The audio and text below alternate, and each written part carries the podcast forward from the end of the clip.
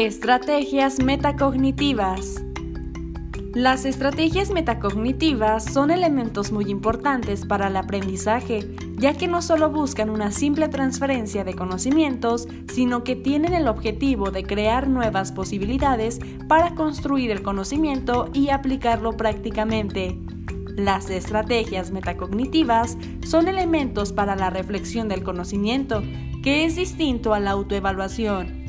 Esto significa que el estudiante es consciente de su propio proceso de aprendizaje. Asimismo, la autorregulación del aprendizaje no solo involucra la autogestión, sino también el ajuste de las estrategias según sus necesidades. De esta forma es posible tener un aprendizaje significativo.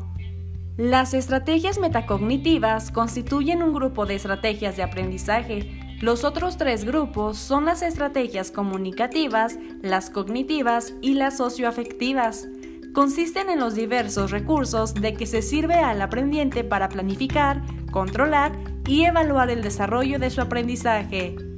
A diferencia de las cognitivas, estas estrategias permiten al aprendiente observar su propio proceso, son externas a él mismo y comunes a todo tipo de aprendizaje conforman un tipo especial de conocimiento por parte del aprendiente, que algunos autores han caracterizado como un triple conocimiento, referido a la tarea de aprendizaje, a las estrategias de aprendizaje y al sujeto del aprendizaje. En otras palabras, saber en qué consiste aprender, saber cómo se aprenderá mejor y saber cómo es uno mismo, sus emociones, sus sentimientos, actitudes y aptitudes. Algunos ejemplos de estrategias metacognitivas pueden ser las siguientes. 1. El detenerse a reconocer el objetivo y finalidad de un ejercicio o tarea que se vaya a realizar, distinguiendo, por ejemplo, entre uno que se sirve para el enriquecimiento del vocabulario mediante la lectura de un texto y otro que sirve para el perfeccionamiento de la comprensión lectora. 2. La autoevaluación de una actividad ya realizada. 3 la búsqueda de ocasiones de práctica para consolidar lo aprendido en la clase.